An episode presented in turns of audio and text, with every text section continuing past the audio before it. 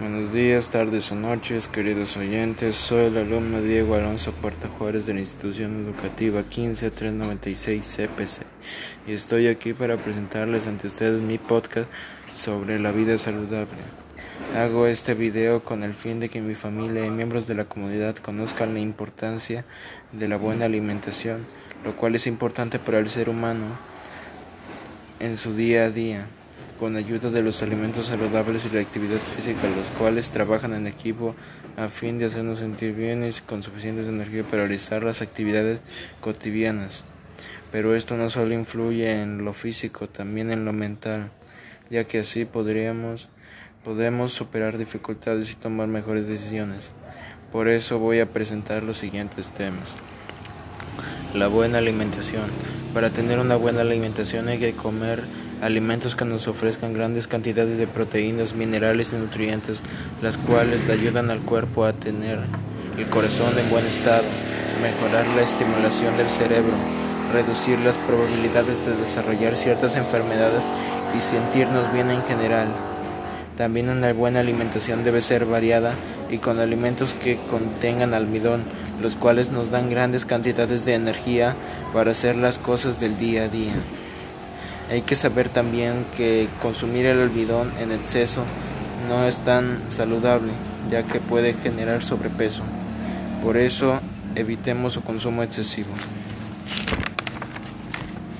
Los tipos de alimentos recomendables son el huevo, papa, pescado, menestras, yuca, leche y entre otros. Los malos podrían ser frituras, mantequilla, sal, gaseosas, pizza, carnes grasosas entre otros. La actividad física. La actividad física es uno de los hábitos más comunes en la sociedad actual y que nos ofrece grandes beneficios como el reducir el riesgo de enfermedades cardiovasculares, tensión arterial, alta, cáncer de colon, evita el riesgo de obesidad y grasa, fortalece los huesos y densidad ósea, por lo cual hacer actividad física es una muy buena forma para tener una vida, una vida saludable y mejorar la condición física, fuerza y resistencia, lo cual nos ayuda si queremos estar en forma y hacer ciertas actividades. Los tipos de actividad física más recomendables son aeróbica, las, eh, en cual esta incluye bailar, jugar, correr, caminar, correr en bici, entre otros. Fortalecimiento, la, cual incluye tirar de la cuerda, saltar la cuerda, trepar, resistir y el yoga. Estiramiento, doblar el cuerpo, estirar el cuello, extensión de piernas, sentarse sobre los talones, juntar las manos detrás de la espalda.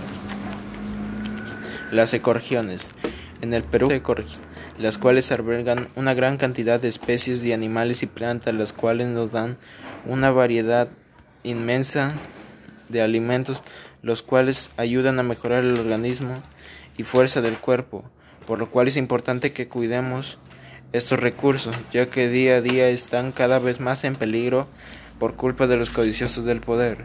Por eso no lo permitamos. ¿Cómo hacer actividad física? Primero debemos hacer un calentamiento para evitar lesiones o, lisuras. Nos ponemos una hora exacta de inicio a fin. Usemos ropa adecuada. Elijamos un espacio de ejercicio. Puede ser adentro o al exterior. Podemos usar ciertos objetos para más retroalimentación. La edad también influye, ya que una persona mayor no tiene las mismas capacidades que una persona joven. El tipo de actividad será opcional. Después nos tomaremos el pulso para ver cuánto hemos mejorado. Y si podemos, y si podríamos, tomemos un poco de agua. La salud mental.